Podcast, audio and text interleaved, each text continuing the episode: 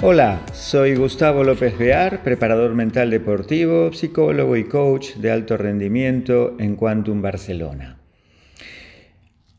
Había hablado contigo la última vez sobre el establecimiento de objetivos y que en su base decíamos los hábitos son la clave para conseguir esos objetivos. Y te había comentado ya que para formar hábitos tenemos que trabajar con un desencadenante, un ritual y una recompensa para premiarte. Hoy te quiero hablar de qué es lo que está sucediendo en el cuerpo y por qué es tan poderoso eso. Y tenemos que hablar de algo que se llaman los neurotransmisores y también de las neurohormonas. Los neurotransmisores son sustancias neuroquímicas segregadas por las neuronas que sirven para que las neuronas se comuniquen entre sí y por lo tanto pasen información. Y las hormonas en general otro tanto son sustancias, en este caso generadas por las glándulas, que van en este caso en la sangre o a través de la sangre, y que dan información entre distintos órganos y sistemas del organismo. Estas neurohormonas, en este caso, y neurotransmisores, nos permiten generar, por supuesto, conductas, sentir emociones y, por lo tanto, conseguir lo que necesitamos conseguir en la vida. En el caso que nos toca de la gestión de los objetivos y la formación de hábitos, hay básicamente dos eh, neurotransmisores y eh, en este caso un neurotransmisor específicamente que es eh, la dopamina que actúa y también vamos a ver que existe la serotonina que es otro de los neurotransmisores que actúa. La dopamina, habrás escuchado nombrarla, trabaja con lo que se llama el sistema dopaminérgico, es decir, eh, es un sistema de recompensa y motivación. Es el truco que tiene el cerebro y el organismo para recompensarte a medida que estás yendo detrás de un objetivo y darte finalmente ese chute final eh, en el cuerpo que te hace sentir tan bien. Cuando yo me propongo un objetivo en el trabajo, en el estudio o en el deporte, estoy aumentando de a poco mis niveles de dopamina y finalmente cuando lo consigo alcanzo el máximo nivel. Esto significa que el cerebro le está diciendo a la persona, al cuerpo, vuelve a hacerlo y te daré otra recompensa como esta. Y por eso generamos un montón de acciones que son positivas para nuestra salud y nuestra vida, pero claro, tiene la contracara esto. Las adicciones también están basadas en la dopamina. Personas que se drogan o que trabajan eh, de manera exagerada, ludópatas, etc. Eh, los workaholic, como le llaman los eh, angloparlantes, eh, adictos al trabajo, ludópatas adictos al juego eh, o adictos a cualquier sustancia, alcohol, drogas, comida, etcétera, etcétera, también reciben un gran chute de dopamina y esto les genera un problema porque vuelven y vuelven a la conducta indeseada. Entonces, una, decíamos, es la dopamina que se genera cuando estamos generando hábitos y cumpliendo objetivos.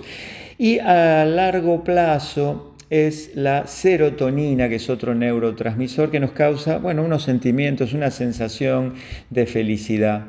Estabiliza el ánimo, por supuesto aleja la tristeza, nos mantiene felices en un largo plazo. En cambio la dopamina tiene un subidón más bien rápido, ¿eh? de corto plazo. Como sabemos, la dopamina y la serotonina entonces son la base, la base de los neurotransmisores que sustenta la creación de hábitos y el conseguir objetivos y por eso tienen tanto poder, ya sea para conseguir mm, que nademos, como poníamos el ejemplo el otro día, o que trabajemos, o que cumplamos una meta de estudio, pero también para continuar con una adicción. Tienen un poder enorme. Nos ayudan y nos pueden complicar. Entonces, la idea en los campos de alto rendimiento para los trabajadores, estudiantes, deportistas, entrenadores, jefes de equipo, es trabajar y promover estos niveles a partir de la gestión de los objetivos, de una gestión de objetivos saludable y razonable.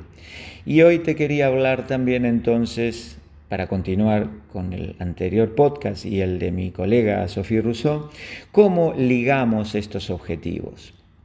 Ya se había adelantado Sophie, eh, Rousseau hablando de que hay tres tipos de objetivos. Entonces vamos a volver sobre el tema y a aclarar que evidentemente estos tres tipos de objetivos son distintos, pero tienen que gestionarse de un modo conjunto. Y vamos a hablar primero de todo de los objetivos finales, que son los objetivos de resultado. Aquí parece que todo el mundo conoce que necesita un objetivo final, que es, por ejemplo, ganar un partido o un campeonato, o terminar con un proyecto, o mm, dar bien una asignatura con una alta nota. ¿no? Es decir, esos objetivos que implican conseguir algo al final del camino, no están al 100%, como sabemos, bajo nuestro control. Por eso Estar centrados todo el tiempo en los objetivos de resultado es un gran error. Por ejemplo, un equipo deportivo, vamos a imaginar un equipo de voleibol femenino que compite en un campeonato contra otros equipos. Puede proponerse ganar cada uno de los partidos y el campeonato, pero claro, están los rivales, están las lesiones, están distintas circunstancias que pueden complicar esto. Por lo tanto, si un entrenador o entrenadora se basara solamente eh, en dirigir, en gestionar a todo el equipo y recordarles machaconamente los resultados que se quieren conseguir, estaría cometiendo un gran error. Si no lo hiciera, si no lo recordara al principio y cada tanto, también estaría cometiendo un error. Cuidado, no significa que hay que dejarlo de lado. Significa que en el día a día tiene que estar enfocada el jefe de trabajo, la jefa, los entrenadores, profesores, en lo que llamamos los objetivos de proceso y de rendimiento. ¿Por qué? Porque en estos objetivos de proceso y rendimiento hay un mayor control o total control de parte de las personas que quieren llegar a una meta. Los objetivos de proceso son el cómo, implican el cómo voy a hacer lo que tengo que hacer, las maneras en que tengo que, por ejemplo, si soy un tenista, golpear la pelota, elevar el brazo, hacer un juego de piernas, entrenarme, etcétera, etcétera. Si soy un trabajador, eh, la velocidad o cómo tengo que aprender a manejar un sistema informático. Si soy un profesor, la didáctica que tengo que utilizar a la hora de enseñar. Y los objetivos de rendimiento es, como su nombre lo indica, frecuencia, ritmo, velocidad, cantidad. Es decir, si fuera un tenista, cuántas horas de entrenamiento, cuántas eh, veces practico tirar con mi revés o con eh, un passing shot, etcétera, etcétera. Cuántas veces tengo que eh, ejecutar determinada habilidad. Si soy un trabajador, cuántas horas tengo que dedicar a un procedimiento. Si soy un profesor, una profesora ¿eh? de qué manera o cuántas veces tengo que repetir y cuántos ejercicios para que se comprenda un tema. Entonces, recapitulando, los objetivos de rendimiento, los objetivos de proceso están bajo nuestro control y si los hago adecuadamente, si los gestiono adecuadamente, finalmente me van a permitir no siempre, pero acercarme bastante a conseguir mis objetivos de resultado. Por lo tanto, una entrenadora, un jefe, o eh, cualquier persona, un maestro, un profesor que esté enseñando, tiene que centrarse en estos dos, en los de proceso y en los de rendimiento. Los resultados normalmente llegan tarde o temprano. No siempre ganaremos el campeonato, a veces habrá que hacer un esfuerzo extra en el trabajo o en la enseñanza, pero nos acercaremos porque los podemos controlar y esto hace bajar la ansiedad, el estrés, los miedos Sabemos que lo estamos haciendo con frecuencia y con formas adecuadas, por lo tanto estamos tranquilos,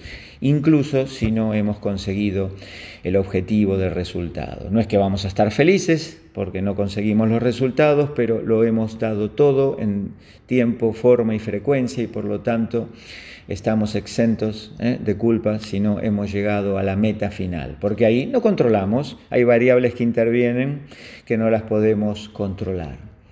Entonces, esta es la clave, volviéndolo a relacionar con la autoconfianza, para que deportistas, trabajadores, estudiantes y por lo tanto todas las personas que gestionan esta actividad mantengan en un buen estado eh, este nivel de confianza de autoconfianza, de autoestima, sobre todo de la autoconfianza, para que los deportistas, trabajadores o estudiantes eh, no la bajen en función de los resultados, sino que se sigan centrando en hacer lo que tienen que hacer, en la frecuencia en que la tienen que hacer, según un plan preestablecido.